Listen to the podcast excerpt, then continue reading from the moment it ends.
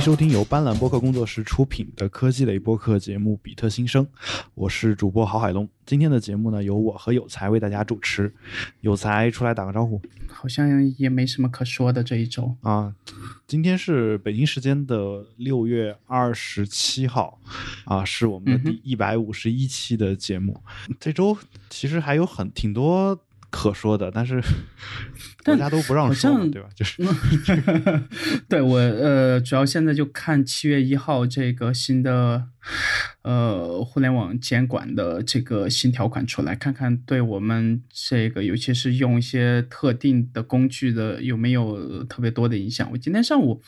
呃在用那个。GitHub 和 Stack Overflow 的时候，呃，突然就打不开了，嗯，然后，然后就一瞬间就慌了，嗯，对，然后后面去检查了一下，是我那个应该是我的这个工具在香港的节点出了一些问题，然后切到那个其他区，就刹那间好了嘛。但是，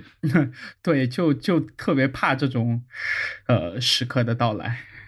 对，其实呃，其实这个就香港不是香港，就最近有一个跟你说的这个事儿可能有关系的一件事儿，就是杭州这边成立了互联网法院，呃，这确定应该不是一个段子，对吧？然后，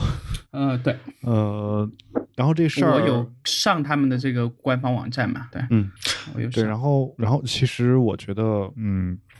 这事儿你你很难说它是一件坏事啊，但是你也不你也不能说一定它就是一件好事儿，就有时候就是挺难判断的。我我是觉得说，如果真的国家能够呃依法立法，然后依法办事的话，那我觉得其实有这么一个法院也不是说完全有什么问题吧。但是有时候，但有的时候我们得退回去一步想，就是他们立的这个法是给谁用的法，或者说这个法里面有多少东西是合法的？对我的意思就是说，立法要也是要依法嘛，依法立法。嗯，对，然后嗯，反正就就有有有这么一些情况吧。然后这些事儿呢，我们目前最好的办法还是只能静观其变，对吧？然后也没有没有别的别的什么办法。好，然后今天我们要聊的第一个话题是关于这个远程工作的，对吧？嗯，对，是有一段时间没跑回来聊这个话题了嘛？啊，其实时不时的我都会聊到这个话题。嗯啊，远程工作今天的这个主角是 WordPress 的那家公司，对吧？叫嗯，应该叫 Automatic，吧对，就这家公司。啊，中间呃，其实很多国内的现在朋友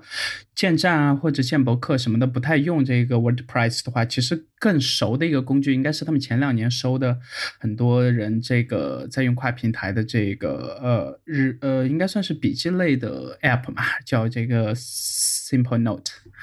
对，然后他们把这个团队给收了以后，基本上也没有看到特别多的动作吧，然后可能加了一个什么呃多人协作的模式，然后把服务器。那边稍微弄得比以前同步还快了一点。就之前我一直呃有在就两三年前这样，然后一直在我自己的这个社交网络上去推嘛。嗯，对，因为。其实到今天为止，我发现它的这个同步的稳定性和速度还是我用过的最好的之一吧。对，对你说的这个软件，我其实现在也在用。我现在基本上就把它会用作是小说灵感的捕捉，然后会直接直接同步到里面。啊，就我觉得还是还是不错的。对，然后 WordPress 这个软件一直就期待它能加这个图片嘛，但是我我倒无所谓啊，就是反正 OK。记录闪念就主要还是文字，然后呃，就是 WordPress 这个软件的话，我其实一直就是怎么说呢？我作为一个非开发者，我的博客用过了无数个这种各种各样的框架，包括系统吧，就最后我现在还是用回了 WordPress，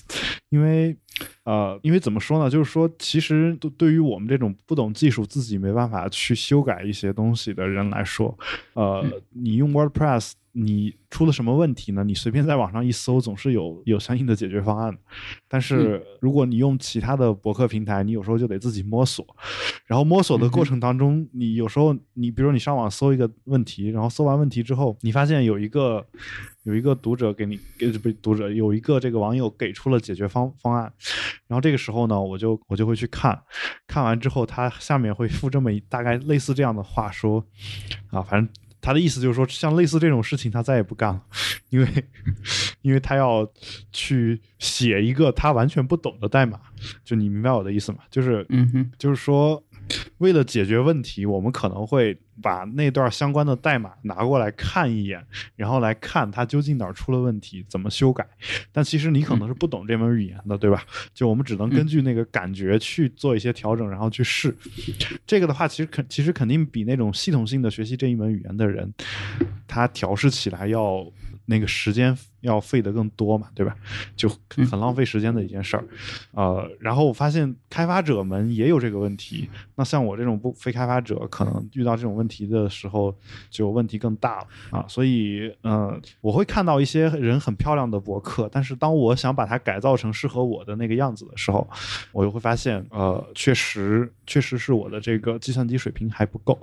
啊。所以呢，最后又用回了 WordPress。到现在，很多人问我建博客应该用什么来建，包括尤其是他们想要有一些特殊的功能实现的时候，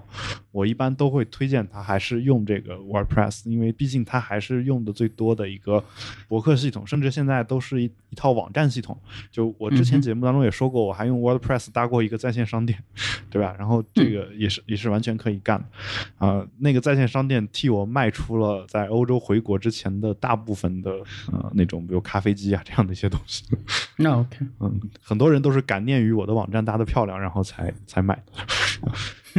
对，我觉得还还挺开心的，当时，嗯，对他们呃的这个。极丰富的插件和包括一些这个相对比较好应用的这个模板，我觉得还是他们挺强的优势。然后再加上这个价格嘛，对吧？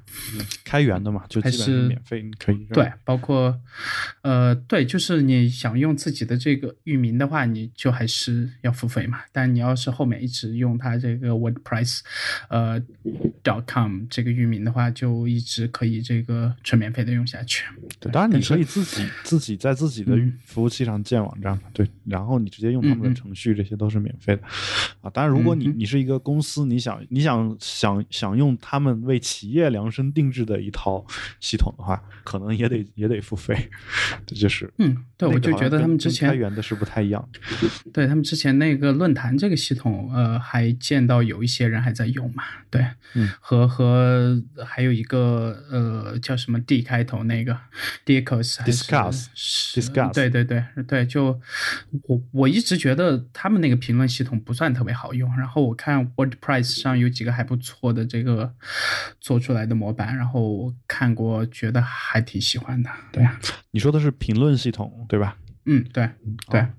，OK，其实 WordPress 现在我我又用回到了自己的，就是 WordPress 自带的那个评论系统啊，虽然也没没多少人给我写评论了吧，今天刚收到一条，然后呃，我是觉得国内做这种社社会化评论的这种系统，好像多多说已经死了死了是吧？就倒闭了，嗯，然后。我觉得有时候就是这种没有大量用户依托的这种产品，或者说没有短期内看不到他们盈利可能性的这种又免费的产品，呃，有时候你用了就有可能突然有一天就用不了，然后里面的一些东西可能也就随风而逝了，对吧？就所以，但这个我觉得这一类产品里面，我特别好奇的还是我自己最常用的这个 Reddit 吧，然后，嗯，它其实就是一个巨型的评论系统嘛。嗯，对啊，然后论坛系统整个的对整个的界面这一类，呃，还是挺上个世纪的感觉嘛。那他到现在我也不知道他是怎么去盈利的，或者对，其实我我我的这地方，我有一个问题啊，就是我就是当然你刚才说你把论坛也当成评论系统，那就存在两个问题，就是，呃，其实 discuss 这个东西有有两个东西，一个东西叫 disqus，这是给 WordPress 集成的社会化评论框，还有一个是 discuss，是 discuz，嗯，然后叹号，然后那是一个论坛系统，这两个我我不清楚你刚才指的是哪一个，呃，我指的应该是第一个，指的是哪一个？对？第一个第一个对吧？哦，行，对那我那我明白，就是他给他集成的那一套嘛。嗯嗯，好吧，对，然后呃，今天我们要聊这主话题还是嗯，这个 Automatic 这个团队大概是去年对吧？去年开始做这方面的尝试，呃，或者说在之前其实也做了一段时间，而只是说去年这个按这个。QZ 这家网站上面写的一篇这个通稿的意思是，大概他们找到了，呃，远程办公的一些这个诀窍，嗯然后开始这个大面积的去铺，然后到今年大概过了不到一年，我看呃文章发布的这个日期嘛，呃，大概去年那篇是几月份来着？四月还是几月？然后到今年，呃，对吧？然后那其实还不到一年嘛，嗯那还不到一年的时间，其实他们就开始把在这个旧金山主要的这个还看上去挺漂亮的，呃，挺有巨型浓浓的办公室 对，然后彻底关闭了。呃，主主要原因按 QZ 他们所报道的意思，大概就是说，呃，绝大部分员工既不愿意去，嗯 然后呃，之前采购的绝大部分这个办公用品和一些基本的这个设施也完全没有人用嘛，然后就嗯直接把整个这个办公楼给关闭了。嗯呃，然后可能现在正在找这个出售啊或者什么之类的。然后我我觉得挺神奇的，因为这两年其实是有看到一些趋势，包括呃一些更大一点的公司了，对吧？包括这个微软，包括之前看到的 IBM，应该是在这个。反呃反移动化办公或者反远程办公里面最鲜明的这个角色之一了，就是、嗯呃他们甚至在去年的某一个时间点给海外的员工有发这个通告嘛，呃，就说你要是呃如果不能到这个呃集体办公的点，然后一周大概要保持四十五个小时，还是大概五十二个小时左右的这个办公时长的话，就会直接想办法把你开除嘛。嗯，对，然后还有包括一些其他的，其他的不算是特别大的公司，但是也仍然会有这样的这个弊端。然后，嗯。我用“弊端”这个词可能不一定特别准确，但我记得我前段时间就在杭州嘛，然后看那个、呃苹果今年的开发者大会的时候，呃私下里和那个刘毅聊的话，就像你和我应该是对他之前所做的那件事情应该还算比较熟悉吧，对吧？嗯然后，呃，那他们之前团队大概九个人还是十个人左右，差不多这样的量，然后基本上呃这样远程办公实验了一到两年这个时间跨度，嗯，然后他私下里和我说的是，他觉得。远程办公这个事儿，他后面开始慢慢的感觉到有一些事情会推进的特别慢，嗯。呃，然后有一些之前没想到的这个弊端，或者说一些这个缺点，后面在他这个呃暂时叫他创业的低谷期吧，呃，嗯。对，在他后面呃看回去的时候，他会觉得说之前可能有一些东西做的有一点太快了，或者说嗯有一点太这个太过于形式化了吧？就说其实核心到最后都不是说你是不是真的在远程办公，而是说你要让所有人在同一个时间点，嗯在不同的地方去操作同样的一件事儿，或者说去负责不同的这个这个模块化，然后还能让让这个所有人的交流能保持和在同一间这个办公室能达到差不多的效率，就在中间的这个过程的这个损耗。我们差不多可以把它看成，呃，像是家里的这个 WiFi 的损耗，对吧？那其实我们一直在家里这个办公的话，全都会知道，你不管怎么样，你的 WiFi 的这个路由器再牛逼，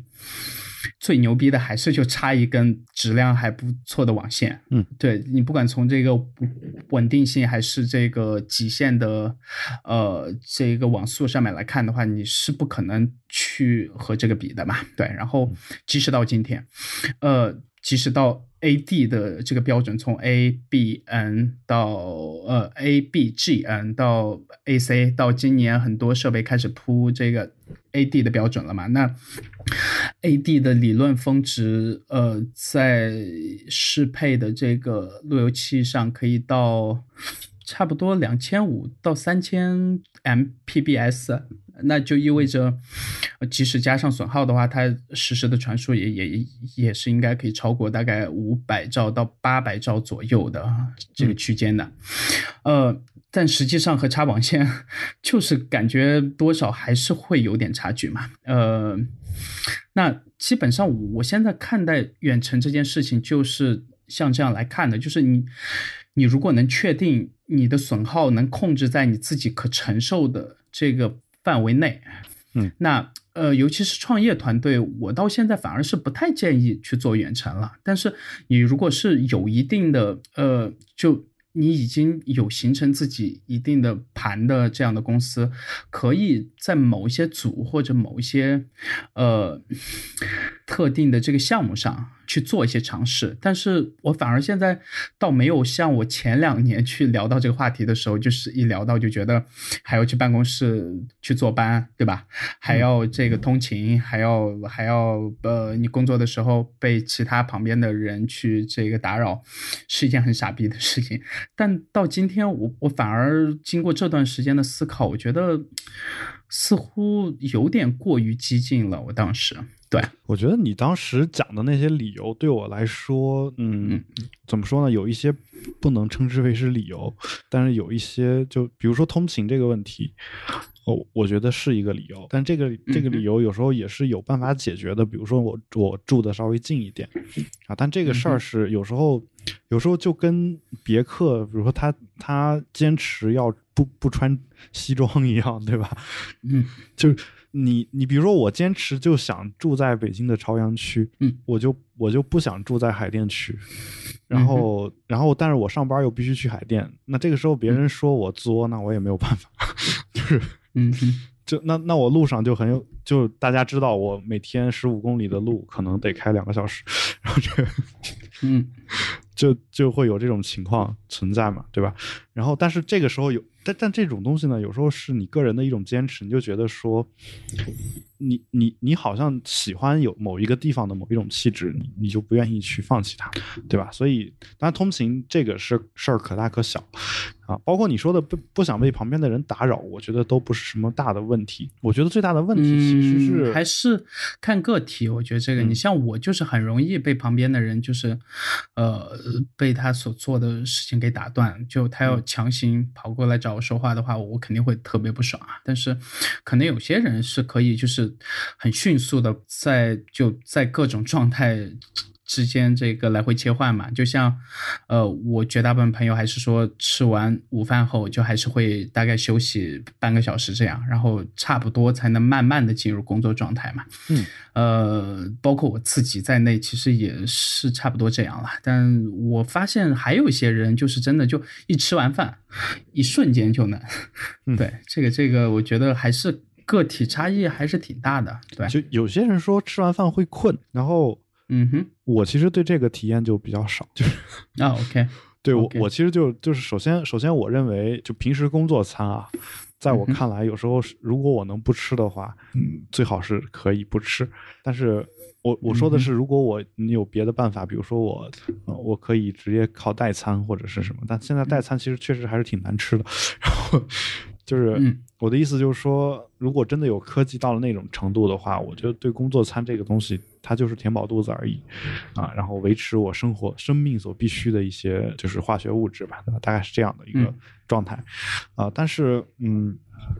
就所所以其实我我我首先就是是你可能是你说的那种吃完午饭马上就可以开始工作，就能进入工作状态，而且我一分钟都不想耽误，因为我觉得我的每一分钟都很宝贵，然后但是呃。但是反过来说呢，我也不是那种说完全不会被别人打扰到的人。这个事儿呢，有时候是看你给别人呈现一种什么状态。就比如说，这个公司只要不是特别大，哪怕特别大，跟你交流的人也是有限的嘛。就其实。呃，其实你你可以跟别人去做一些约定，就比如说你要找我谈话，你必须提前多长时间跟我说，然后这个说的话，你可以是在网上或者是什么通讯工具上去说，就不是说你跑过来跟我说。啊，就是你比如说你先给我发一个这个微信或者什么，你先跟我约一下，你等我给你回了微信确认没有问题的时候，我我们到那个时间点再见，就大概是这么一个，就是你如果能形成这样一套。呃，流程的话，那我觉得其实，在单位也不会有太大问题。我其实比较痛苦的就是说，呃，首先就是单位它不由不一定，或者说基本上没有办法满足你最好的那个工作环境的要求。就是当然你说的那个就被别人打扰，本身也是工作环境的一部分。那像我呢，我我举个很简单的例子啊，就比如说这种开放大办公区，我想我想对着电脑说话就不太行，就是。呃，比如说我我我想语音录入一段东西，现在语音录入其实要比打字要快，理论上讲。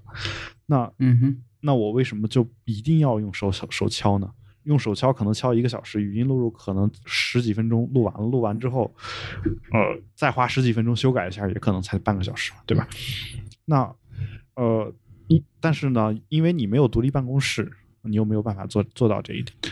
然后呃，包括。就就包括这个，它配的桌子、椅子、显示器、电脑、网速，当然网速现在还可以了。那就是说，有很多这种各种各样的这种。就是让你觉得不太满意的因素吧。还有就是咖啡机，你必须去茶水间才有。就是我作为一个在单位里作为一个工作机器一样的人，我其实特别希望说你能在我桌子上就放一个咖啡机。我我保证我我除了上厕所我不起身，我就一直在。我甚至特别羡慕什么，就我每次去吃那个回转寿司的时候，我特别羡慕那个就是寿司的那个台子上出热水的那个水龙头。就是如果能给我们每个办公桌都都配那么一个水龙头的话，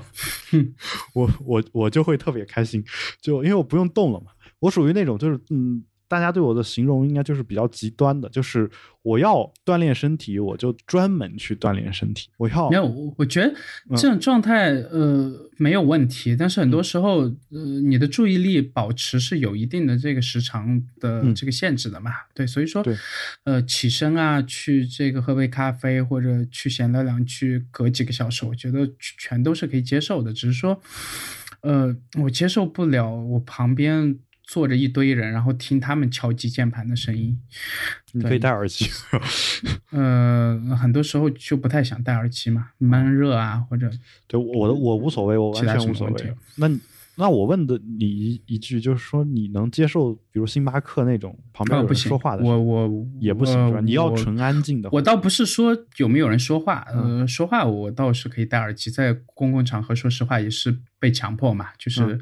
或者说有些人喜欢这个白噪音，但是我是彻底不行的，我我不去那个星巴克，也不去任何咖啡馆去写代码，或者这我就在家，或者找一个很安静的书店也可以。接受吧，但是我需要很好的网络，嗯，呃，需要我很熟悉的环境，需要很干净的洗手间，需要在我起身的时候没有人过来把我的喝的东西给收走，然后也没有也不会担心说我的这个所有的电子设备会出现被这个偷走的情况。嗯，就是有很多点，我觉得公共场合都没办法去满足我。这就是我前段时间和那个图拉顶聊的时候，我也在。这个咨询他，就是他是怎么解决这些问题的。然后他说，找一个相对比较熟悉的这个咖啡馆就好了。然后你坐在同一个位置，对啊。那其实呢还不如在家嘛。我我我觉得完全不一样。就是呃，我懂我懂那种心态，就是你很多时候。嗯，看到其他人在忙或者在干嘛，可能对自己有一定的所谓的促进作用，或者我没有，我倒是没有。但就是说我我我比较享受，就是一个很熟的人，就比如说我在我当年在人大的时候，呃，我我就只去图只去咖啡厅上自习，嗯，然后呃。最后，所有咖啡厅的服务员都认识我，然后我因此而享有了很多特权啊！但我我其实不是享受这个特权，但是有时候你比如说你去了，然后跟跟他们打个招呼，你感觉是像自在自己家一样，就是你你嗯嗯嗯你单身的那种感觉都没有，对吧？就是嗯比如说你坐在那儿，然后你你你突然累了想喝一杯咖啡，一般来说你得自助去吧台上去点嘛，但有时候他们跟你熟，就可能直接给你端过来了或者怎么样，就是嗯。就有有这样的一种一种感觉，但这感觉其实很微妙，你也不不能说是一种什么感觉。但是呃，我其实是最近也也在想一个问题，就是小时候，比如说我经常呃被被我爸逼着适应这种嘈杂的环境，就我我们之前也说过啊，就是到后来你发现，就是安静的环境反而效率不是很高，呃。但是呃，还是看人，还是，看人。就我我说我自己啊，就是嗯呃，但是反，但是但是我长大之后发现，就是好像是这样的，就是比如说你你是一个喜欢安静的人，你你是有权利去要求工作场合的其他人保持安静，嗯哼，就这个没有人会怪你，对吧？嗯但是我我没有办法要求别人保持嘈杂，嗯哼，你你明白我的意思吗？就是包括我看，就是呃，冯大辉在网上发的一些招聘信息，他是从他的自个人陈述能看出他是一个极端不喜欢噪音的人，就是任何噪音好像都都难以容忍。那我就在想说，如果我去，假设我去他的公公司工作的话，啊、虽然我其实一般也不会发出太大的噪音，但是我我就会觉得说说是不是偶尔我就会想说，是不是会给大家带来一些困扰或者怎么就那类似这种，就比如说我对噪音不是很在乎，然后你很在乎，咱俩如果在同一个工作场景的时候，其实我就会对你造成很大的困扰。然后嗯。反过来说，这种困扰是我给你造成这种困扰是我不自知的，因为在我看来，可能这并不是困扰，而且这个这不是说我有意识的去这么想，而是可能潜意识里一直是这个样。嗯哼，所以，所以就是说，你去单位工作，这个工作环境问题，我觉得是因为每个人适应的东西不一样嘛，所以，所以你你其实更愿意在一个适应于你自己的一个地方去工作，我觉得这都是没问题对，就呃，还关于这新闻但是我我认为是这个，就这个理由已经足够了，就是其实不需要你刚才说的那么多的理由，就是。OK，嗯那么多的理由其实都是额外的事情。通勤这个问题是这样的，就是我其实我其实有一个折中的办法是说可以错峰上下班，但是国内的国内是这样的，国内他他认为错峰上下班就是你想偷懒，嗯，呃，还不是就上海这边很多公司都是这个措施的，对，比如说比如说啊还，挺正常的。在北京这边是这样的，就是大部分这个公司有加班的文化，然后如果你早上九点钟去，你需要晚上十点钟再回回家，对吧？嗯那你说我错峰上下班，因为因为原定的是朝九晚五或者朝九晚六嘛，对吧？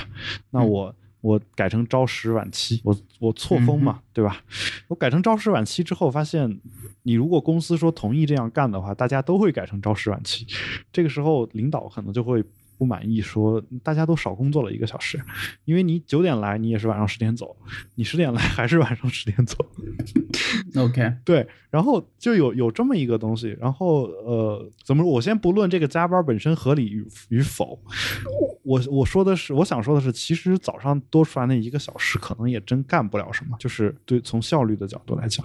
就是但是我觉得还是不一定，我早上还是能做挺多事情的，哦是吧比如？说再睡个这个回笼觉嘛。嗯，好吧，呃，就 就我的意思就是，对然后其实有有很多这种事情，嗯嗯，包括我自己，我下午呃在想这条这个 topic 的时候，我尝试把一些这两年我们聊的东西把它串起来嘛。嗯，那呃最远的是我们大概一年多前聊的这个亚马逊收的一家这个呃在线卖这个鞋的一家公司，对吧？嗯，然后那可能主要是要他们的这个算法或者这个平台，包括一些挑鞋的这些这个买手啊，或者其他的一些资源性的东西。但这这家这个卖鞋的平台的一个特点就是基本上能外包或者说能这个远程的全都在这样来操作嘛。不这家、呃这家卖鞋的店的特点，最主要的特点是他们用了一种叫合弄制的工作方，式。就是大家都这个评级嘛。对这个，这是我觉得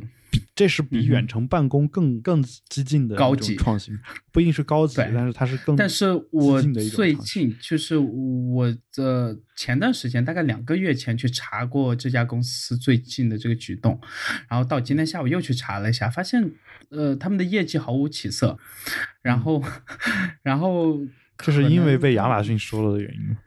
还是说他们一直有可能吧，但之前的销量反而还好一些。对啊，我所以所以包括在那个谷歌上面的这个搜索的这个热度啊，包括一些其他，但现在他们的这个搜索的热度就会跌到特别低嘛。嗯嗯，对，然后呃，加上国内的一些在尝试做远程的。这个公司和国外的一些比的时候，你就会发现一个很明显的趋势，嗯，呃，就是国内当一家公司去做远程的时候，它永远不可能说是全公司去远程，而只是说其中的某一个小团队，然后尝试去做一些实验性质的事情，或者说就当是给员工半休假的这样的这个福利了，对吧？嗯，但在国外，包括。我们自己常用的一些这个网站，包括这个 Stack Overflow，对吧？它基本上我看了一下，它所有人全都是在做这个远程的。那 Stack Overflow 和这个 Automatic 其实有挺大的相似性，就可能是服务不同的这个群体啦。呃，群体之间可能或多或少也会有一些。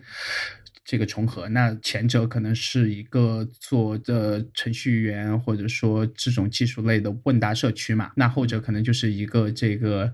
呃，偏前端设计，或者是建博客、建这个自己网站的这样一个全球最大的平台之一，然后员工数量呃都不算特别多，就至少没有说多到有好几千人这样嘛，呃。然后我发现，国外刚开始走远程的时候，他们是真的是把这个东西当做，就不会把它当成一个实验性的项目，而会全力去推。就就算他哪怕最后彻底失败了。但其实他也愿意去承担这个后果，拿全公司在做实验，实验。在国内，在国内我没见过这样的，就是你知道有一个协作工具叫 Tower，呃，对，但是。呃，他们就是一个特别小的团队了嘛。对，但 特别小，现在也不算特别小了吧？现在呃，也不算特别大嘛，至少。对，是是，但对吧？但确实也是拿到投资的，然后而且也是事业蒸蒸日上的这么一家机构，它没有任何这种走向衰亡的迹象。就我觉得，我们上次参加聚会的时候，那个现场有一个那个之前的还是现在目前还在那个 Tower 的这样一个工程师吧，应该是写。写写 Ruby 还是啥之类的，然后，呃，他说他们确实平时至少在他简短的那几句介绍里面，你可以听出来他对这个远程办公这件事的一种，嗯，都可以算是一种这个信仰了，我觉得，嗯，但是确实再看看其他团队，呃。我目前能想到的国内的基基本上就是凤毛麟角了，嗯，对，特别少。然后，呃，到今天早上我看到一条新闻，嗯，呃，是纽约时报上的，呃，这个标题起的还挺耸人听闻的，说是到二零二零年呃左右，印度的这个包括班加罗尔。到新德里这一条线，呃，可以算是他们自己的这个印度的硅谷了，对吧？嗯，那嗯，说在这一条线上的技术类工种，会有超过百分之七十左右的人会全都失业。而这里面，我看他那个文章里面有分析到一点，说因为他们大部分人都是做外包的，而而越来越多的团队倾向于不找外包了。嗯。呃，这个我不知道他们的这个，你不找外包你也得找分析的数据有多准确，但是他们还加上了包括一些这个在印度的科技呃创业的环境啊，包括一些其他的和政府相关的一些这个影响了。那呃，具体可能还真的到二零二零年再看。呃，但目前有一个趋势就是说，他们那边确实呃，确实创业的这个团队不算是特别多嘛。然后呃整个的状况在走一条这个下行，然后我不知道该怎么去分析这件事情，因为我毕竟对那边不熟嘛，那只是建立在这个。因为时报这一篇文章的这个认知上，我觉得肯定是有失这个偏颇的。然后，呃，我还挺期待看到这件事情的结果的。因为，呃，如果他们那边出现了这种趋势的话，嗯，我可以预见的是，国内应该这个趋势也不会比他们那边好多少。呃，所以你其实是对国内远程办公这件事儿持一个悲观的态度。对我现在还是挺悲观的，看到这个。我倒是看到今天这篇文章之后，我觉得，首先，首先你讲了那么多，说有些公司支持远程，有些公司不支持，我觉得这个是本质上是对的，就是就应该这个样子啊。而且，因为我一直还是那句话，我比较极端的一个人，我想做什么就专门去做什么。那。其实我对这种就是我一直以来认为的这个就是呃中间路线，其实是社会不同种人之间的一种平衡吧。就比如说，有些人他就喜欢在公司里待着，那这些人他们组的公司肯定是有这个气质的，那他们一定也能吸引到那些喜欢在公司里面待着的人。那还有一些人他就就不喜欢在公司待着，就喜欢自由职业，就喜欢啊，哪怕是说做外包或者在家办公，那。像这样的人的话，其实他们创立的公司就应该是反过来这种气质，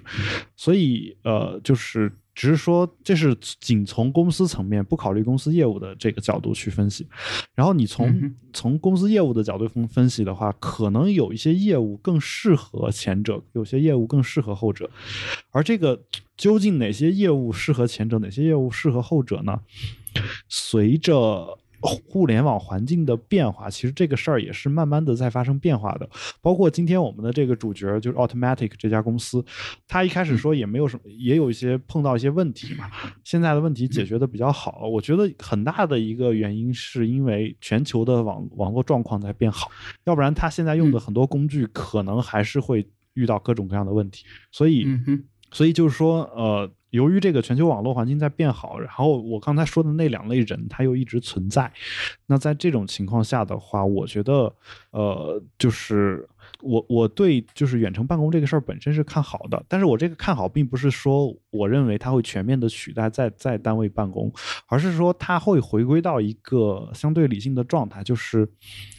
呃，之前有一种说我远程办公是政治正确或者是怎么样的这种感觉，就是说，呃，你看你是一个程序员，你你你说想上班，然后会被大家骂死，对吧？然后谁谁想去单位上班啊，对吧？那种感觉。但其实，呃，其实我觉得到时候应该是这两类人，应该是他们应该互相已经没有，就是我看不起你那种优越感。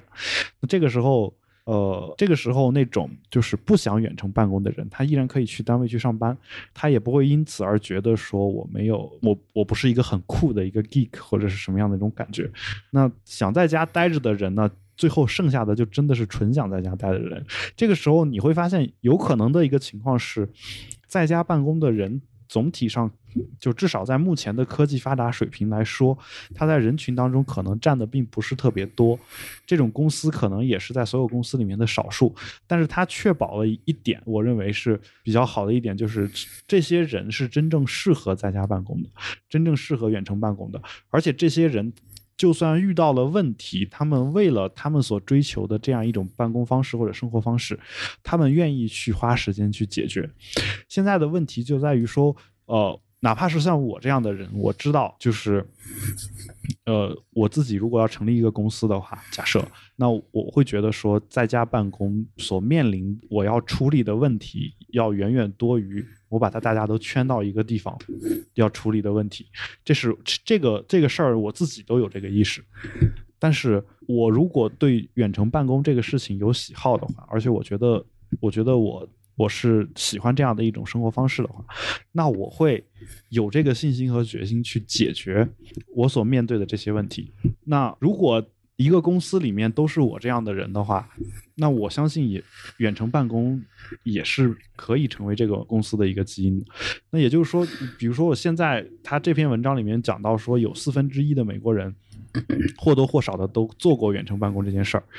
那这里面当然肯定有一些就是试了一下，然后就回去了。那我觉得这是对的，就是你试了一下，你觉得不适合就回去嘛。那最后你剩下的人可能就假设只有百分之十或者百分之五，但是这百分之十或者百分之五，它是可以把远程工作这件事儿做得特别好的。这里面我所比较不喜欢，或者说我。我我觉得不完美的一个地方就是，确实有一些职业，有一些有一些就是项目吧。这些项目呢，它可能更适合在单位上班啊，或者说有一些项目是这种一两家大企业垄断的。而这个时候，如果这一两家大企业它没有这种远程上班的这种机制的话，你会发现你想从事这个行业，你只能去单位上班啊，就就连这种我觉得啊呃，我最近反而觉得。呃，这我首先要说，就是远程办公和在家办公并不是能画这个等号的嘛，对吧？呃，其中一个很好的这个案例，就是我前段时间应该是在那个 YouTube 上看到一个专门做各种这个硬件评测的这样一个频道，呃，他应该叫这个频道叫 Mr. Mr. Mobile，嗯，呃，对，应该是和。艾默尔他们那边有一些这个关系的，呃，一个小团队了。那呃，主要的做评测的这哥们儿呢，呃，应该是在这个波士顿，嗯，呃，然后他就他们团队其实是有自己的一个很小型的办公室的在那边，嗯，呃，但很多时候他不太愿意去，然后呢，他就在他住的特别近的这个地方租了一个这个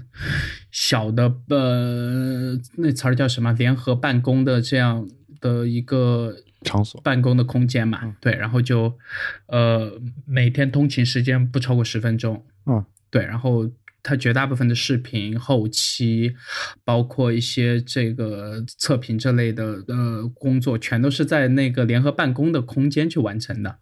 嗯，呃，然后包括他在那吃喝，然后有配咖啡机，有配很好的网络，然后有给他配一个这个单独的空间。大概一个月，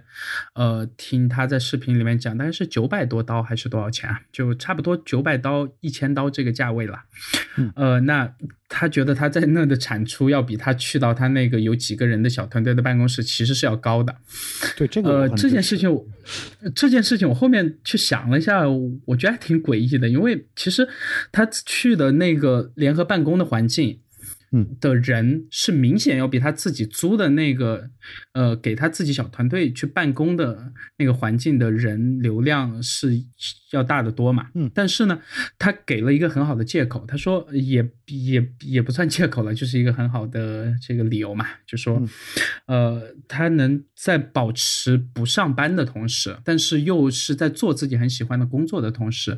能在这个联合空间见到他想见的各种各。样他喜欢的行业的人，包括这个设计师，包括程序员，包括呃做市场营销，呃做视频后期各种，就是他觉得这个反而是他交这个钱最大的意义，就是他相当于是花钱去买了一个社交场所，能对能交友的空间。这个出发点，我我是倾向于挺赞同的，因为我最近就在想，就是像有一些。这个行业和职位，就包括做市场、做营销的这些人，他们反而是适合这个远程办公的，因为他们，呃，很多时候就他们会主动去和人交流，或者说他们被强迫，呃，就因为他们的这个行业的和工作的属性，就强迫他们一定要去和这个外界去发生很多联系。但是像比如说这个设计师。呃，和程序员这种是反而适合在办公室或者是一个这个联合办公这样的环境去工作的，是因为这和这两个行业相类似的这些行业的人。嗯，呃，很多时候不太愿意和人交流，或者说，呃，跨行业的朋友还挺少的。嗯，然后很多时候如果没有太多的这个动力，也没有其他这个比较熟悉的朋友去介绍的话，其实平时不太能见到其他行业的人。嗯，这个就会时间长了以后，就越来越像是一个自己很封闭的小圈子嘛。那这个对自己的这个认知的这个拓展啊，包括一些这个兴趣爱好上的事，其实不算是一个特别好的事情。对，呃，我是觉得我其实一直也没有把远程办公和在家办公等同起来，不包括你说的那个，我说的就是那个环境的问题。其实，呃，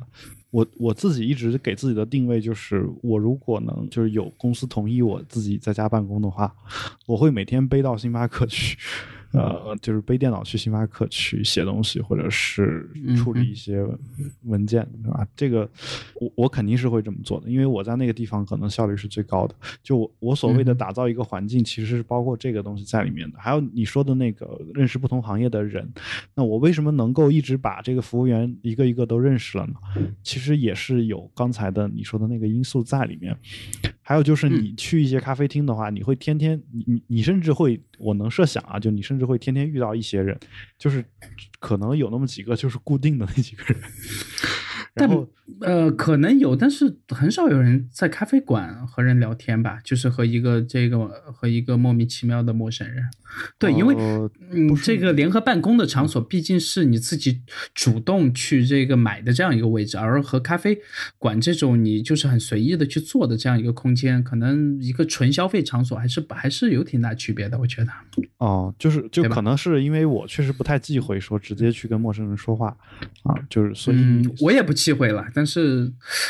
嗯，还是有点奇怪啊。偶尔觉得你没有，你从来没有搭讪认识过人，对吧？呃，有啊，有啊。对，那那不就有当然，对吧？所以对，当然，呃，但咖啡馆，呃，应该是没有。咖啡馆当然也也分分不同的咖啡馆了。你比如说万圣书园，稍微嘈杂一点的环境，比如说。酒吧这种，嗯，对啊，会。酒吧是另一回事嘛？就酒吧是专门去交友的嘛？就是呃，不一定啊，不一定。当然，有些人是为了去喝一杯，但是我的意思是说什么呢？就比如说像北京万盛书园这种地方，就是我我可我跟朋友两个人在那儿聊天儿。然后旁边就可可能会有人过来，直接就跟我这么说：说你们俩刚才聊的是某某某话题，你们俩是不是对这个东西比较专业？我有几个问题想要请教。就是，哎，这个好像我觉得是我当时也在北京的时候发现的一个特色，就是大家都挺能侃的。但呃，偏南方这边的城市，我不知道为什么这种人就呃很难，就特别难碰到。就是，哦，对，这个这个好像因为北京有很浓的茶。一些差就是差差别，对有的，因为因为北京的这个侃所谓侃爷文化是从八旗子弟那会儿限制他们出境开始，就清朝的八旗子弟，就尤其是这种贵族，就是铁帽子王这些后代，他们是禁止出北京城的，就是二二环以内，他只能在二环以内活动。这些人呢，又天天就是所谓有铁杆庄稼嘛，天天给他们就是发着这个粮，天天吃，也也衣食无忧，不用工作。那然后到清朝末期也不用打仗了，就他们唯一的娱乐就是到各个茶馆听相声，跟别人聊天从早上能一直聊到晚上。那这个就这个文化其实是就是。除了北京以外，可能其他城市比较少有的一种文化吧。就所以，就你如果找到地道的北京人的话，你会发现，就尤其是男的啊，就是都特别能侃，就是而且这个他们的有时候他们说的话，司机身上还是。对，挺能看出来。你得你得打个折扣去听，就因为我在上海打车，确实司机是基本不说话的嘛。北京这个就不一样。北京北京如果的，我觉得还挺好的。北京如果你不跟他说话的话，他基本上也是在听相声。而相声这个东西，基本上发源发源地也是在茶楼茶馆里面出来的，对吧？就基本上就是还是一个东西啊。就所以，我我最近反正经常听相声。因为经常在在出租车上听到这个，嗯哼，嗯，相声，当然也，对，OK，对，就是反正会会有这样一种情况吧，所以 我反而觉得说，呃，北京这边怎么说呢？就是，当然我我刚才举那个例子是万盛书园嘛，就是其实你去别的咖啡厅，像星巴克，可能也没大家都忙，也没没工夫跟你瞎聊，就尤其是这种比较比较就是工作场所的这种咖啡厅，但是如如果你去那儿的话，其实大家好像都特别愿意去。去认识人，他们不会太忌讳去说直接跟旁边桌子上的人说话，甚至。至有可能你是一个很内向的人，但是去那儿之后，由于大家有了这个共同的爱好和话题以后，呃，好像更就你可以甚至可以把那儿当成是一个就没有约定过的沙龙的这样一个地方。嗯哼，我觉得对，所以就是说你没有跟他约定过，但是你可以去那儿说就一个问题，你去跟他发表一些观点。然后其实像北京这种，有一些是自发组织起来的活动，有一些是。真的就是这么一个地方，这种地方可能还挺多的。就是对，这我觉得是很多呃还在北京的朋友喜欢北京的一个很重要的原因，因为其他地方确实是比较少见。就跟那个拖拉顶在杭州或者我在上海一样，我去哪儿可能就最多就是拍张照，然后最多再有点感触了就这个发条微博，但我不会和旁边的人去交流的。对，就差不多是这样。但反过来说，其实。怎么说？其实欧洲好像也有这个 文化，是不是？呃，至少意这意大利啊，或者是这个法国，我我碰到的挺多朋友是有，但是可能对偏北欧那边就可能稍微少一点。对，就啊，就芬兰是吧？这种那 芬兰、挪威、这个德国啊，芬兰据说是基本上不跟你说话，是吧？还有，然后还对他们说话的时候还挺害羞的。对，就呃，当然这也是就是说在那边待着舒服的一个原因。就有时候大家都不说话，反而也挺舒服的。就是嗯，对对。然后呃，但是我我有时候发现我我我跟大家在欧洲旅行的印象有时候是反的，我不知道为什么。就是当然法国和意大利我是同意你的看法的，但是像我去捷克，他们说捷克人会很冷漠。嗯就有有有所有的旅行攻略上基本上都会这么去描述捷克人，但我基本上去了之后。都是各种各种帮忙的人，就是你你发现他确实是捷克当地人，不是？呃，你是先去酒吧吗？就是先会没有没有，就是和我一样去一个地方就去泡酒吧，然后我不会，我基本当地人请他。那个喝杯酒，然后去聊出来，在当地就是在足在酒吧的那一两个小时之内，把我在那个地方去旅行的这个行程给彻底规划出来，是吧？对对，哦，就是我去之前是不做任何的这个规划的。呃，是我可能也不会太做规划，但有时候会做，有时候做的会特别细啊，但有时候也不做嘛。但是，呃，我不一定是去酒吧，我基本不怎么去酒吧。实话说，就是我可能还不是那种典型的欧美人那种旅旅行的方式，但是也会遇到一些人啊，比如说，呃，我订的酒店的老板，比如说，就类类似这种人，我会跟他聊，就。我会说，甚至有些酒店老板很很热情，会说你是不是第一次来？我说是，然后他马上掏出一张地图来开始给我讲，就是然后也会遇到这种人。那包括我在捷克一下火车站就碰到了一些问题，就然后就会有有有人会主动过来帮我解决，他甚至会目送我把这个事情彻底解决掉，然后再走。然后，嗯哼。然后后来我发现那个人其实就是捷克的当地人，他也不是外外面的人，所以哎，所以有时候我我在想啊，就是就是刻板印象这个东西。但你要这样想，在捷克会说英文的人，应该都是心态比较开放的人，是吗？这对吧？因为他们的英文的普遍，就这个平均程度还是偏差的嘛，或者说整个这个东欧都都都对吧？相对要差一点。也可能啊，但是但是就是说我我其实还在土耳其理过发，这个就是 OK。就是我专门去土耳其理的发，就我就想说，我去当地看一下当地理发师到底怎么样。OK，对，然后好像他也英语也很烂，但是聊的也还挺开心的。就当然我英语也就就这样就反正 呃，但他打算坑我一笔，但最后被我砍价砍的还比较低。OK，OK，这个你你可以呃写一篇很长的这个游记出来讲讲。对，因为现在呃很多人都不太敢去土耳其了嘛。对啊，对，当时当时我还是去去过的，但但我也没有去过那个那卡帕多西亚，没有看过那个气球，就只在伊斯坦布尔待过，待过一天，待不是一天，待到待了好几天吧，是吧。然后 OK，那呃就关于这个远程。的东西，我们尽量以后找一些这个嘉宾过来，能把这个东西就按按他们自己的这几年的这个经验多聊一些好玩的点吧。我其实是这样的，就我作为一个花了一整年的时间，让自己能够在家或者在咖啡厅，就是就是全新打造自己这种技能的这么一个人。呃，我觉得呃，就是我希望那些在远程工作过程当中遇到一些挫折，但是还是向往这种生活方式的人呢，就不要不要丧失信心，就是。我们看到问题的时候，应该能够想说这事儿还是有解决办法。我们去想解决办法，就是我不希望的，就是说真的遇到问题以后，大家觉得说还不如在单位啊，就呃有时候这个东西成功与失败，或者说未来这个大的趋势，可能就在你和我的一念之间。就大家如果都说我们要退缩回去原来的那种办公方式的话，那可能最后我们这种渴望自由职业的人呢，呃，环境首先会变得比较糟。然后呢，真的打算自由职业，也只能做一些真的一个人做的事情，比如说写写书呀什么的，对吧？然后。那我觉得就真的不一定是一件好事儿吧，所以我其实想呼吁各位，就是，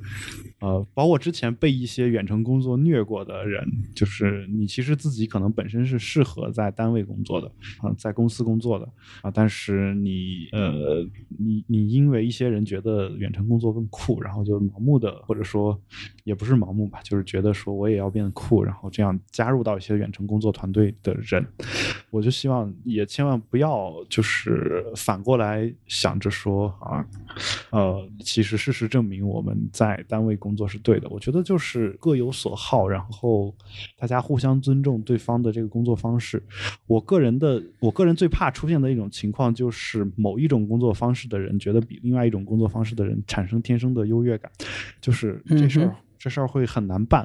就尤其是当一个公司的领导产生这种优越感以后，最后这个公司的文化可能真的就就导向了那样一种，就是对吧？就我觉得对，但时候大家都从考虑从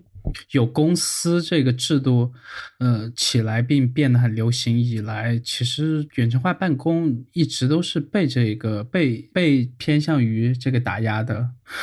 嗯，这个角色嘛，因为。但是公司公司这个制度就是为了吃大锅饭，或者说就是为了走集体的这条路线嘛。但是公司有一个特点是，就是比如说它是它可以是集权的，就是我我往大了说，就是说我们公司当然跟国家不太一样啊，但是其实国家的那些政体在公司内部其实都是可以去去尝试的，就如果你愿意的，嗯哼，对吧？理论上是可都可以的。那比如说你你我们不敢奢望说我们去建个国是吧？这个当然肯定是违法的，但是呃，我们可以建一个公司，然后把你想尝试的各种这种就是制度。设计都试一下，我倒觉得这是一个，呃，我我不觉得它仅仅是一个游戏，因为有一些东西可能真的就适合某些决策制度或者某一些工作制度来完成。就我其实一直以来就比较，就我觉得有一个人比较有意思，就是。那个肉唐僧，然后他他他是一个呃，就当然很多人会讨厌他骂人嘛，因为他每次骂人骂的都比较脏，然后啊，当然很多人一看到骂这种脏话的人呢，自自动的就比较反感，然后也不会去管他骂骂人的理由是什么，对吧？然后呃，但他他自己是一个就其实是一个制度设计高手，但是呢，他在国内呢基本上是没有办法有自己的发挥这种能力的这个余地的。最后现在在卖卖鸡蛋嘛，对吧？呃，但他他成他就是在卖鸡蛋的过程当中，仍然不忘践行他自己的那一套理论，就是他比如说他会呃他会想办法让。让这个就是比如说，呃，他放牛是吧？就养牛，然后呃到年底卖牛肉啊，或者是啊做一些其他的事情，反正就做这个农农副产品嘛。然后他会让让一些人交钱买他的年卡，或者是成为他的某一个某一个产业的一个股东。然后这个股东内部呢，又会有一些决策的机制，而这个机制呢，又基本上又是。呃，就类似类似一些政治制度的这样一些机制，他会去自在自己的一个在挣钱的同时啊，他不是那种空想社会主义，但是有点类似做这种社会实验。那我觉得这个事儿本身。就是他做这个事情是我个人是觉得说我好，我觉得好玩儿。然后他又如果能因此而在也挣到钱的话，当然是件好事儿。但是我我其实想说的是，你类比一下，其实有一些制度它可能确实适合做某一些事情。如果是这样的话，其实作为公司，当你注册成功那一刻起，你作为公司的领导，你是可以有办法让它按各种制度去运行的、运转的，只是说有一些人不自信，就这样一种感觉。对，你就这又想起我们前段就杭州这个城市有很多地方是有实验性质的，那包括其实包括上海了，呃，这两年就或者说这三年以来吧，起来的这类的众筹的咖啡馆。众筹的茶馆其实还蛮多的呀，呃，那我们那几天在看那个二零一七年的 WWDC 所在杭州的那个场地，其实就是，呃，听那个咖啡馆的股东之一说了，就他们当时就坐在我们旁边，应该是有两个人，然后他们同时也是就有大概一百多个人还是几百个人，就同时去众筹的这家咖啡馆，呃，然后呃，大家就。好，就我猜，已经到这个阶段以后，就其实是没有人会靠这个咖啡馆去赚钱或者去活的。嗯，对，因为你这样一家咖啡馆。你就是你基本上是不太可能靠它来赚到钱的嘛？这个我我我我应该可以预估到的。其实想说的是什么呢？就是说我我觉得这不一定是件好事儿，就是呃，至少但他们这些人又又大概弄了一个类似于什么呃投资基金呃这样的机构，然后去投一些。在北京北京也有类似的一些对做法，就比如说三 W 咖啡就一直在投一些这个东西。然后嗯对呃可可能。和那个三 W 咖啡还挺像的，我感觉他们。嗯，对，但就说我的意思是什么呢？我的意思是说，我其实特别乐得见于说，这种各种各样的这种尝试能够成功，就而不仅仅是它作为某一个另外一个产业的一个附属啊。就当然，如果你挣不到钱，你可能必须得这么干。但是如果能有那么一两个成功了的话，其实有时候是这样的。比如说，你是一个领导人，你是一个企业的负责人，你你打算在公司内部推行一个什么事情的时候，首先有时候你自己就没有信心。然后，如果你有了信心，你又会发现有一些员工是员工是没没这个信心的。然后，呃，人是一种很奇怪的动物，就是你给他道理讲得很明白，他觉得也你这个逻辑确实没什么错，然后道理上也是完全说得通的，他就会觉得说别人都不这么干，就会觉得你这个东西有问题，甚至有时候连尝一下尝试一下的这种勇气都没有。就就是，嗯，其实有时候你你。试了可能也就真成了，或者说你不试你也不知道会出现什么问题，对吧？就是对会有这种情况。那我觉得，嗯，反正凡是你要走出第一步，都会有这个问题。那我希望能有越来越多的人啊，在不影响你自己生活的时候，能够勇敢的走出这一步。我觉得，嗯哼。对，然后这个话题我我们以后再跑回来多找几个嘉宾，看能一起能聊点，呃，他们平时碰到的和远程办公，或者说在办公室里，就最好有这个两派，就搞一个类似于这个辩论，或者是差不多这样的形式，我觉得应该还会挺有意思的。那接下来我们是要聊其他的话题，对吧？这个我简单哦，我不知道你是不是想简单说一下啊？但是我，嗯哼，我其实对这个话题没有太多的感觉，唯一的感觉是说，呃，这个话标题是说学计算机专业的人太少了，嗯，是这个意思吗？然后对，就学计算机专业的人为什么这么少？对，应该是有今天我这个问号，我刚好在那个我自己的那个小说的那个圈子里面。看到了我们的老朋友王瑞超写的一个一个评价，嗯哼，他是大概是这个样子的，就是说，呃，就是我我那个主人公要去要去一个学校读书了嘛，然后他的意思是说，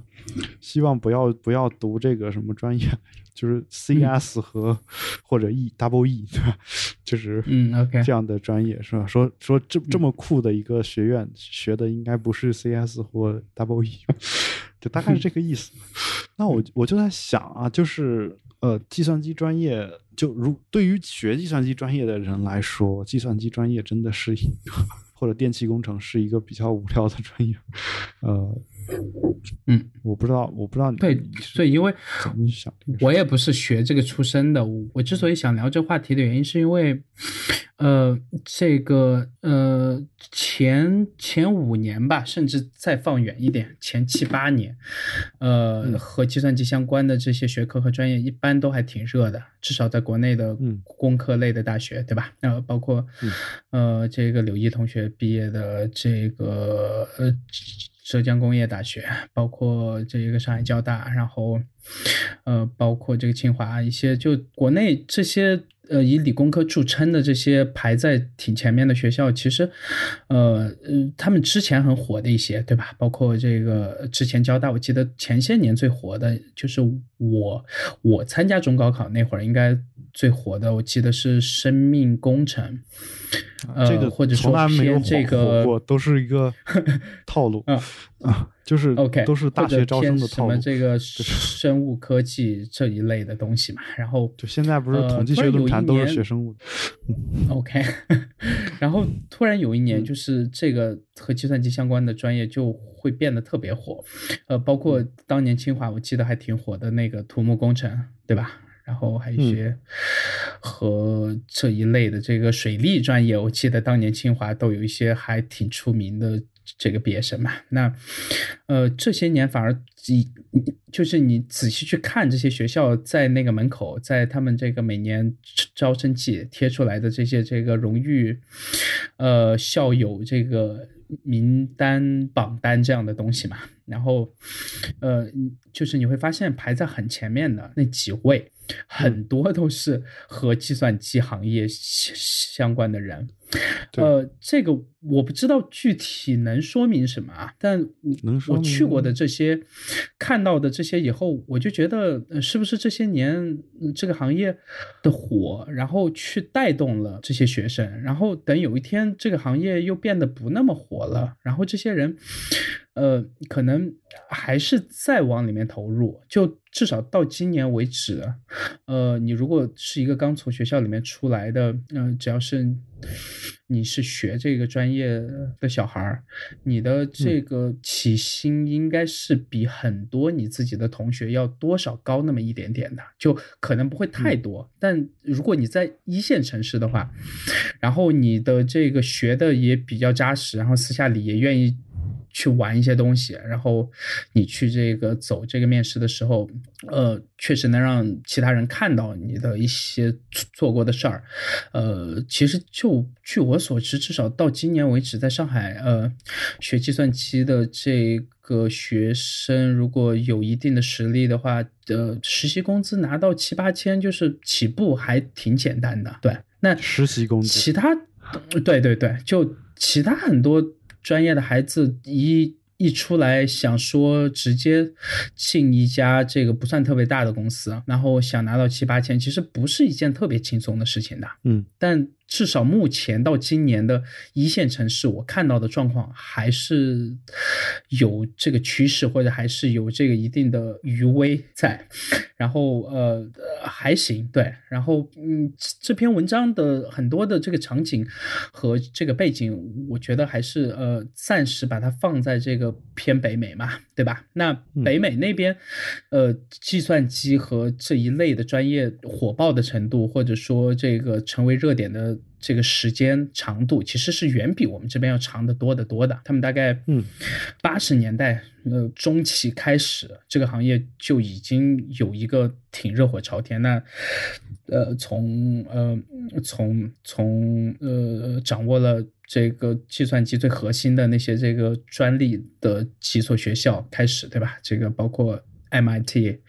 包括这个斯坦福，嗯，包括其他的一些你们平时有听过的这个。U C 系的学校，其实，呃，这些学校里面拿到的和现代计算机行业有关的专利，其实是特别多的。嗯，呃，他们自己的这个实验室的这个水准，就我自己去过的一些，呃，包括这个，嗯，U C L A，呃，包括这个纽约大学，呃，他们的实验室的水准。就完全和国内不是同一个阶段，就是可能至少，呃，我按我在国内去过的一些，呃，我自己一个浅显的这个认知，我我觉得他们那边至少要领先十年以上，就整个的这个设备，然后配置，然后整个的环境，整个的实验的可重复性，操作的空间，然后。呃，包括一些制度上的这个合理性吧，对，然后，呃，国内这边还是偏粗粗放一点，我觉得就相比之下，然后，呃，这这这些年你还是会发现，尤其是我在硅谷那边的一些这个朋友和同学会提到一个问题，就是说，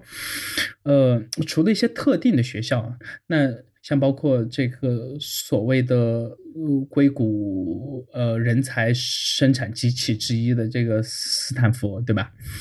除了像斯坦福这样的学校出来的一些嗯特定的人才之外，其他学理工科的。呃，一些在这举一个这个实例吧，比如说这个德州，呃，德州德州农机大学，嗯，没有。其实他们在这个北美的排名，对对，还挺牛逼的。但是呢，由于他们这个专业在那个学校不算特别强势，但是呢，就仍然会有一些这个小孩去学嘛。然后出来以后就会发现，会面临一些就高不成低不就的状态，就他达不到去硅谷的状态，可能也去不了西雅图。可能甚至他在德州的时候也没办法去这个 Austin 的一些呃还 OK 的这个创业公司，然后呃他们就还挺尴尬的。然后这样尴尬的情况，其实现在已经波及到据我所知一些这个 U C 系的学校了。那其实 U C 系一直都是有这个以理工科为主的这样的呃这个派系的传统的嘛，对吧？这个以就以这个这个你别说对吧？其实我不是特别清楚。U C S D 就据我自己所知的一些社会科学还是比较厉害，就是就包括经济学。然后，嗯，然后呃，但这些年你会发现，我我。有偶尔碰到从这些学校出来的学生嘛，然后你去和他们聊的时候，你会发现，他们对自己学校的这个计算机系，或者说计算机科学这些相关领域的这些东西，其实不算是特别了解。呃呃，或者再换一句话说吧，呃。我我我就是还挺希望有这些学校的这个学生跑过来指指正我的，呃，这极有可能是我自己的一个偏见，呃，就是说，嗯，在北美的计算机教育，尤其是高等计算机教育这一块的系统出了一些问题，呃，然后。就导致他们和社会的一些这个东西，就他们有的时候做的一些东西特别前沿，就特别特别前沿，就就就可能前几年，呃呃前几年国内这边还在教这个 Java 的时候，然后他们那边突然开一个这个人工智能课，对。然后或者开一些很牛逼、很高大上的这个算法课，这些我觉得一点问题都没有。但是他们是有一些学校会把这些很高大上的呃课变成自己的一个很主要的研究方向了，呃，我觉得也不是问题。但问题是这些学生出来以后会发现是脱节的，就是他没办法放到一个实际的这个领域里面去，就是去。赚钱或者去找一份很靠谱的工作，能把自己养活，呃，这个我觉得是他们相对比较大的一个问题。这就是这些年我一直觉得这个是一个很大的原因。之所以这个，呃，包括我们这个华人工程师在内，对吧？还包括这个印度裔的这个工程师在内，呃，在整个硅谷区域，呃的数量会到了一个特别夸张的程度嘛？这我觉得，我觉得是有些原因的。我觉得就是你说的这些事儿都，我更倾向于是这么去理解这件事儿啊。就首先，嗯，首先这些学校可能一直是这个样子，嗯，只是说中国和印度的工工程师们成长起来了，就是越来越多的成长起来了。就像你说的，在国内都不愁找工，还在国内它还是一个非常热的学科嘛，对吧？那，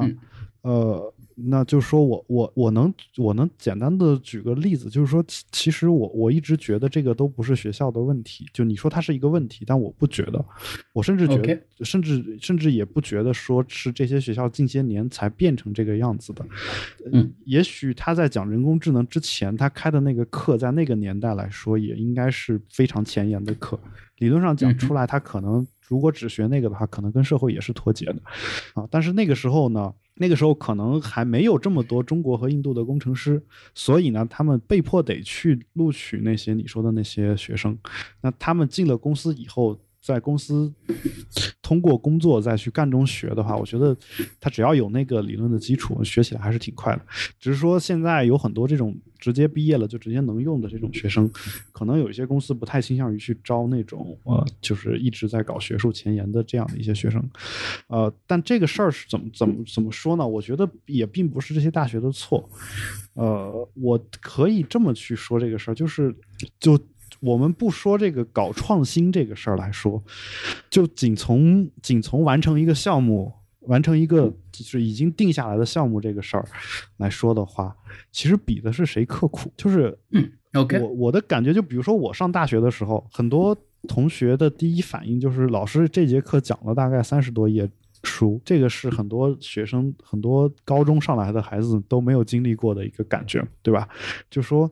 呃，我们高中可能一节课就讲一页差不多，而且这一页还要反复的复习。大学我可能一节，我我可能这个这一学期学的这个课本身名字就叫什么什么学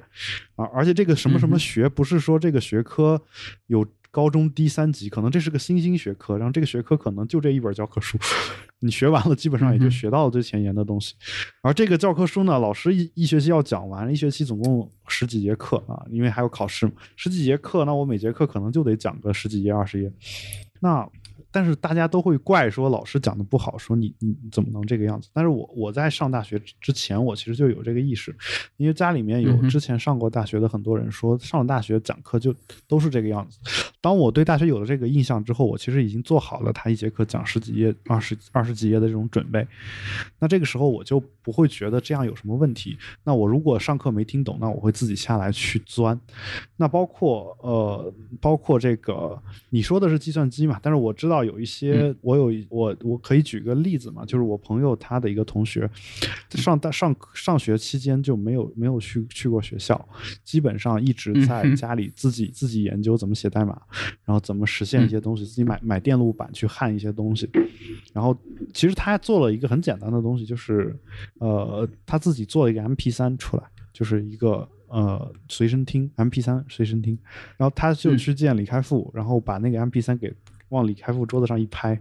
李开复就当即就把它给录录用了，对吧？有有有这样的一个情况。那呃，我我所能见到的一种感觉就是啊，我不知道美国的学生其实，但是欧洲的学生经常就是他们在平时的时候，可能除了除了上课老师讲的东西，可能真的也就不再去看什么东西。就是对，但你前面讲的那个点，反而是呃，从侧面印证了这个作者在这篇文章里面所讲到的一个点嘛，就是。他觉得，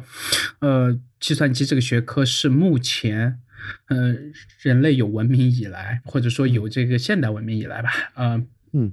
呃，在整个社会上能查到的资料最多，而且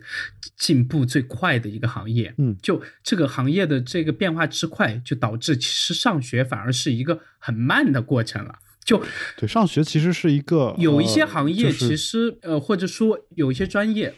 我们去接受这个高高等教育的时候，其实是一个呃，不断的去积累前人留下来的一些这个东西的过程，对吧？去这个学习，去这个探讨。但是计算机这个学科，由于它足够新。由于它发展的速度足够快，可能就导致你从上学那一天开始到你毕业呃那一天为止，你你在上学这个阶段所学的绝大部分东西，可能在你出校门那天已经全都过时了嘛。这个是在国内有一些学校，呃，是暂时就不说名字了吧，就是呃，我知道他们教的一些课程了。然后其实停留在大概七八年甚至十年前的这个国外教计算机课程的教育上，嗯，对，这个其实还挺可怕的嘛。对，然后我觉得这个就是好学校和差学校的区别。当然，也有一些很好的学校是这么教的，但这个问题在于什么什么地方呢？就是嗯嗯，我我我其实想说的是什么？就是说，其实如果因为你你现在给的是一个统计的一个数据。但如果你把它放到一个个体身上的话，很多人我觉得他误会了上大学的意义。嗯，就是很多人他会觉得说，我上了大学完了之后出来是为了找工作，为什么呀？为什么大学要有这个，要要替你负这个责任呢？我觉得没有这个责任。呃，这个我觉得不是他们对大学的期望，而是呃国家对大学和教育体制的期望，就是让大家变成一个类似于这个螺丝钉这样的角色嘛。我觉得不是，然后他们也就偏向于这个认同了。呃，你觉得国内大学和技校，呃，对，我觉得很有很大区别。不在节目里面说了吧？对。OK，那我我我我的我的感觉是这样的，就是我我认为我自己在人大上课所学也不足以让我找到一份工作啊，反倒是有可能是因为我人大的那个名气能够让我找到一些工作。但是我们先抛开名气不去说这个事儿啊，我其实想说的是。大学，你把那些学科都学得很好了，它可能也只是在提升你的一个思维。就是如果如果这个学学校是好学校的话，它其实一直一直是在训练你的思维。但其实你你这个思维对于你实操的一些工作技能来说，没有什么太大的帮助，或者说不能直接用到你的实操上面。你需要专门去训练你自己实操那一方面的那个技能。同时呢。大学里面在训练思维的时候，它的那个东西有时候是没有什么太太深的深度的。哪怕你学，比如说我学的经济学专业，那经济学的那些学科里面，其实学的中国就算世界上最深的了。我感觉，就你去了国外，你发现。上读博士又把本科学的又学了一遍，就是，嗯哼，经常是这种感觉。所以，嗯，但是就那我觉得还不算特别深，因为就像我说的，一门课是什么什么学，这个学科你用了一个学期就学完了，然后你你可能大学四年修一百七十多个学分，这个时候你的你可能这种什么什么学这种课就上过十几门、几十门这种情况都会有，嗯，那那怎么？那那怎么办呢？我觉得是这样的，就是你得，你如果真的打算找工作的话，你应该自己去想办法去培养你在那个工作场所的一些技能，就是就包括美国的大学生，就如果他想想真的去硅谷的一些。公司工作的话，他除了要把老师上课完讲的东西完成之后之外呢，他其实是需要去做一些项目。就是当他嗯一毕业的时候，他就有了丰富的做项目的经验的时候，其实没有人会说他就是不够资格，也没有，我觉得也不会存在说彻底找不着工作的这种情况，就是。反观，我觉得就是国内其实也有很多我的同学，就是呃，最后找工作找的特别的痛苦。就是为什么？因为大学他就只学了这个呃老师上课讲的东西。后来很多人选择考研，是因为不想找工作。就是不是我，我觉得绝大部分人是根本就没有学到上课讲的东西。因为他如果真的学了的话，他应该有一自己很强的这个学习或者自我学习和自我教育的能力嘛。呃，但是我倒是绝大部分在国内上学的孩子出来。我发现是不一定的，是这样的。对，当然，我就和和你听懂别人的能力是两种完全不同的能力。就是自学能力，它需要有你有一种后设的能力，就是说，给我教这个东西的那个老师，他是怎么去背这个课的？他是怎么学会这个东西的？他得他得跳出来去想这个问题。就比如说，我现在去找一个孩子，我说你，哦，我跟你讲讲怎么去准备 GRE 考试。我讲完了，他听懂，然后练了。然后最后考的还不错，但是他真的具备，就你你就说能因此能具备说他就能够再自学一门 GRE 或者类似的其他考试这种能力吗？有些人是可以的，他知道我是怎么想的，我为什么要这么想。有些人是不行的，就是很多人把大学当高中上的这种人，就是他很难具备一个所谓的自学能力。我觉得就是。听懂别人讲的东西，其实，在大学里面就可以学到一个比较不错的成绩。但是，你想想说要准有，就像你说的那些技能的话，可能他需要一个自学能力。这个自学能力是你自己得训练，然后自己得跳出那个框架去想。不啊，就是仅仅靠上课，我觉得是不够的。你不去玩其他好玩的东西，好像也没其他事儿可以做。对，就是你总得他为什么要做去学点其他什么事儿啊？不，你要学是因为你你觉得学习是有乐趣的一件事儿。对，就是很多时候我就很难理解，旁边会常常有人和我抱怨说他觉得很无聊，因为我我从来不理解这个词的含义，就是我。这个词含义就是生活，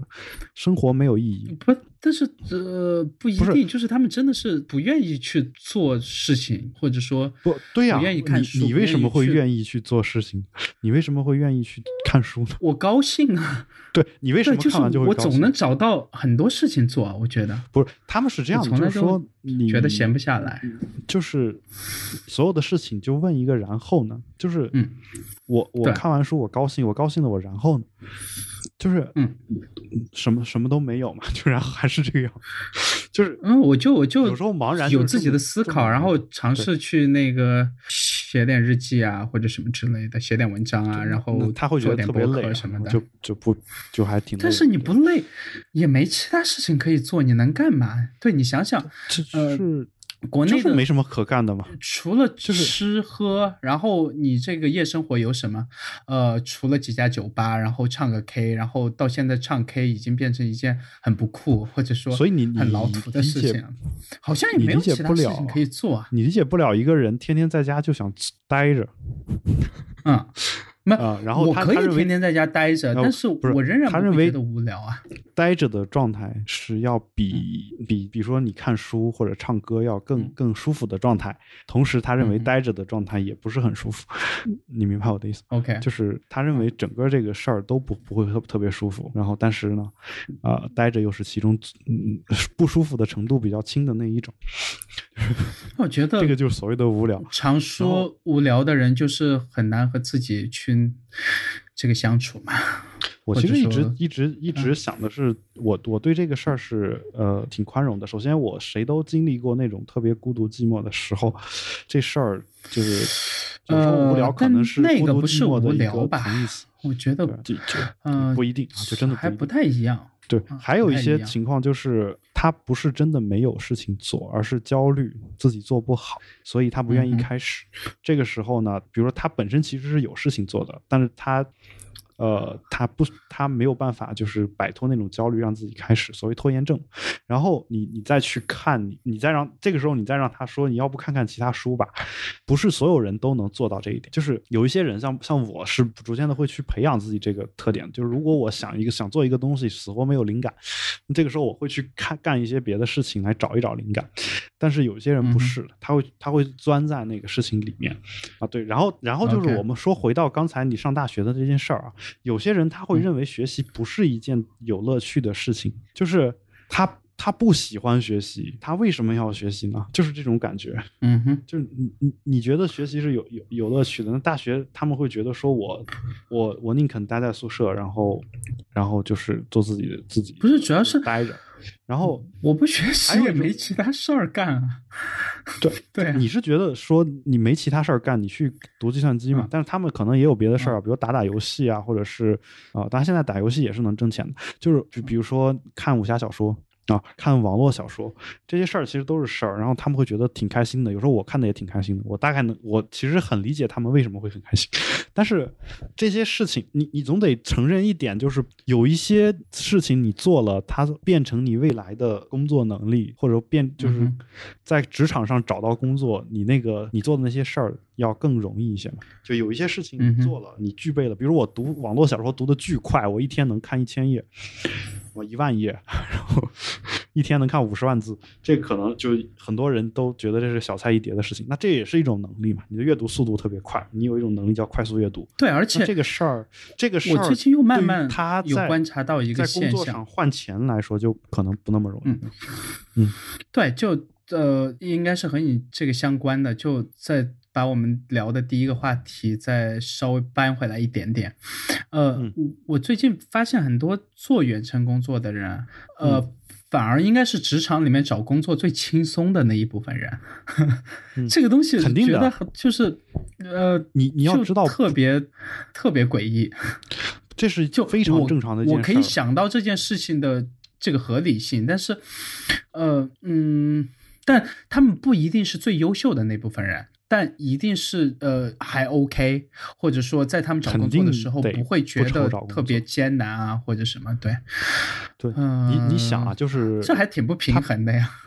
他必须有一个就是嗯没有后顾之忧的这么一个退路，他才能走出这一步嘛。对于大部分人来说，就像我现在说，我现在辞职，我不害怕，为什么不害怕？因为我很容易找工作。但是如果我辞了这份职，就再也没有人愿意找我工作了，那嗯这个事儿辞职直接远程还是得稍微想一想，对吧？自由职业的，就我觉得有这种。情况在，就就好比前两天这个还就顺着刚才那个话题啊，就好比前两天哎但是啊我之所以要抛出这个话题的原因，是因为相反，很多的求职的，呃，就是呃，我作为假设啊，我作为一个自由职业者，呃，我去找工作，然后嗯呃，如果这份工作刚好是和匹配，或者说恰好比我的呃这个程度要稍微高一点，就是嗯。too good for me 嘛，呃，那嗯。我可能会尝试去多花一点精力在上面，但是所有的 HR 都会问同一个问题，就是说，呃，你这一两年在干嘛？然后呃，作为自由职业者，你可以给他抛一些这个东西出来，对吧？你做的项目或者嗯。做的事儿什么，然后他们仍然觉得，就是说呃有一些很老土或者很传统的 HR 还是会有这种思维，就是说你不在一个我们呃认可的公司或者认可的这个一个同量级的呃职位上面，嗯。有有有一定时间和时长的这个工作经验的话，我们就不认为你那是工作经验。这个很多，我现在在他大公司的朋友，他们还会有这种哦哦，是这样就吗？很简单，是对，就这哦一个套路是吗所以说别的原因。他比如说他我需要招我一直就，以为他们是真的认为自由职业的那个时间就不算任何工作经验，就嗯我就是会没有，就是他如果这样认为。你如果说我不要钱，他就觉得那都是工作经验。OK，真的，就是我我是嗯我上大学的时候，我自己开过公司，嗯然后我出去找实习什么的，就没有人任何人觉得我那不是工作经验，因为有些实习他要工作经验。我说我自己开过两年公司这算不算工作经验？嗯算，对吧？但是理论上讲，你大学期间开那个公司，你要真的说我要去应聘一个职位的话，很多嗯公司他是不会不会觉得那是工作经验。你你明白我的意思吗？就是他是啊取决于你你要不要钱嘛。你要要钱了，他就 卡的不。是那我我去应聘或者我去工作，我怎么可能不尽量拿到我能拿到的最好的 offer 嘛？对吧？对，所以 HR 怎么可能不尽量给你他能给到的最低工资？好吧，这个这个是现在这个我们和谐社会主义下面最大的矛盾了，对吧？对，而且其实可能可能就是你可能得准备一个有头有尾、完完整整的一个特别动人的故事，就是 来来去讲。就这个当时是面试经验的问题，就是呃，我很久没有走这个面试了，呃，或嗯就至少说这种和国内公司的这种线下的面试，呃，嗯有挺久了，大概至少嗯有一年，嗯嗯差不多这样吧。然后，呃，我不知道他们竟然多了很多套路，哎，我感觉，哎，没有，就是其实就是说这些套路一直都在。其实就是呃，嗯同样的事情，你是一个有这个说话技巧和演讲能力的人，说出去别人听起来就会舒服。这个东西，你说它是套路，它可能也是套路，但是，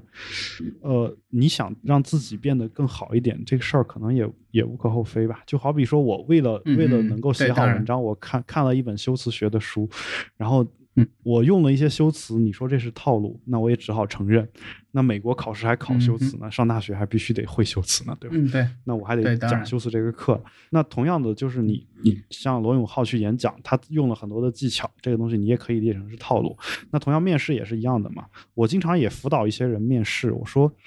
就是同样一件事儿，我我我我给你想办法让他。到一个故事里面，这个事儿呢就能变成是一个特别好的、特别听上去特别高大上的这么一个事儿，但是嗯他自己讲可能就觉得好像是一个做的特别烂的一个活儿，就是会有这样的一些区别。但是我也没有撒谎，因为那个事儿他确实干过，对吧？就是嗯，OK，有有有些时候就是就可能你跟我有一样的问题，有些时候会觉得说有一些套路性的东西啊，就是不是，就是怎么说呢？靠套路而取得的一些东西，其实感觉心理上没有没有那么好吧。但后来我后来我觉得说，其实其实你的目的是为了让他也舒服，你也舒服，其实无所谓的。就是尤其是面试的时候，就是该怎么样就怎么样。包括你说要用比特新生作为你经历的一部分，我觉得是非常好的一件事儿。然后你一直有抵触的这个情绪，我到现在还没有。对 对，还没有。就是我觉得，我觉得 OK，我觉得是一件很好的一件事儿。就是就因为我作为面试官的时候，我我其实就关心一件事儿。我从来不关心说你学习成绩怎么样啊，就是比如说大学生来面试，这些我都不考虑。就他学习成绩好，当然是好，但是如果他学习成绩不好，我也不会说因此而就让这个就觉得这个人有什么问题啊。当然因也因为是我自己学习成绩一般嘛，对吧？就是说呃，但是我会怎么怎么去想这个事儿呢？就是你的时，就像你说的，你的时间，你它是自然会流逝，你没有花在这件事情上，你肯定花在了另外一件事情上。你就告诉我你花在了什么事情上，然后你你是怎么做的，我去听一下这个事儿就可以。就我觉得是这样。对，所以呃，当然这个也是个面试经验啊，就是大家有兴趣，呃，一直以来有人希望我能知道他们。对，可以在在行上去约一下海龙，对吧？啊，这个倒倒不一定啊，因为现在现在这个呃，当然如果你确实什什么都没有的话，这个事儿都就不好说。就我我比较擅长的是说，你你已经有一做出一些东西来，但这个东西呢，你一说别人就觉得你不自信或者怎么样，就嗯，我能让你有一种我做的这个东西，因为一般来说你。做计算机的行业的，你肯定要做一些独一无二的东西出来，对吧？嗯那你你你说说出来之后，你会觉得让别人觉得说这是世界上第一份儿，那我觉得这感觉要好于一些其他的一些感觉，我觉得，嗯，OK，但是呃，那我还是那句话，就是包括所有的大学生，说，大学真的不是为了给你找工作而设置的一个机构，我觉得它也不应该是这样一个机构。如果你想找工作的话，你就看单位要什么，然后你去学什么。这个学跟你大学学习并不冲突和矛盾，就是就像我我自己本身。本身是一个胆小、内向、性格腼腆这么一个人，后来去新东方可以在五百多人面前去讲课，啊，然后一讲就是讲六十天，然后为什么会有这种能力？是因为我在大学的时候专门的训练过，就是这个能力并不是我们中国大学要求的，很多人到大学毕业以后，国外的大学也不怎么要求，他会做 presentation，中国也会做，呃，但不是说要面对几百人。这样吧，特别重要的一个考核嘛，对吧？然后呃，像国内基本上不把它纳入考核范围，基本上是看要么就是你期末考试卷子怎么样，有些科目甚至是看你跟老师关系怎么样，对吧？就呃，就所以很多人他会觉得说，你当众演讲这个事儿可能没没那么重要，但其实你在练当众演讲的时候，你练的更多的是。如何把一件事情说成对方能够听懂的东西？这个事儿，你不管是面对一个人，还是面对一百个人，面对一千个人，都是很重要的。在你那我到现在也没有经过这样很专业的训练。对，你自不是你自己在录比特新生的时候，如果你自己在总总结的话，其实已经是在做训练了。我觉得，就是因为我会我。就是在早期节目啊，可能是最新的这些节目，可能因为我们的听众本身已经发生了一些呃变化，就可能有有很多的这个科技从业人士在听，所以有些东西不需要特别的具体去讲嘛。为什么有早期的时候有些东西你说出来我确实是懂的，但是我依然希望你能给我解释一遍。就那些东西其实就是我在讲课的时候，我会当我讲到一个词的时候，我会去想学生懂不懂。如果不懂的话，我我应该用什么样的方式去讲？那这个。事儿，你要多想的话，其实就能够能够把这个东西训练出来。就我们这个节目也不是，我们这个节目面对的可不仅仅是五百个人，对吧？嗯，就是对面对的人可多了，对吧？所以，所以这也是为什么我一直一直说做播客要让大家做播客嘛。我其中一个很重要的理由就是做播客是一个很好的训练你说话的这样一个能平台，你既能。让很多人去听啊，你又不用面对那么多人去讲，这个时候你你更容易开口一点，你可以把它当成是当众演讲的一个过渡啊，甚至我觉得，嗯，未来你的当众演讲可能当的也就是一台笔记本电脑。OK，我我觉得是那个 OK，这个建议还挺好的。所以说，呃，有兴趣的各位可以去翻一下我在比特新生的官方微博上面发的一些和播客相关的话题。然后从做播客前期、后期设备，所有东西其实都还挺齐全了，对吧？呃，有些东西是我们的这个朋友翻译的，然后有些东西是直接这个纯英文的，然后呃，都有问题大家可以直接参考找我们的群里聊。都没问题。嗯，对。我虽然在在行上挂了一个五百块钱的，但是基本上我们的听众找我的时候，我都没有收钱，我都是对我呃最近在群里面出现的比较少一点，你有事情可以对艾特我。都是都是直接直接会告诉他，然后甚至有有朋友打过钱来，我就不收，基本上是这种情况啊。就是你可以转给我啊？是吗？对，其实我我 OK，嗯嗯。关于 我们还有最后一个这个关于 Apple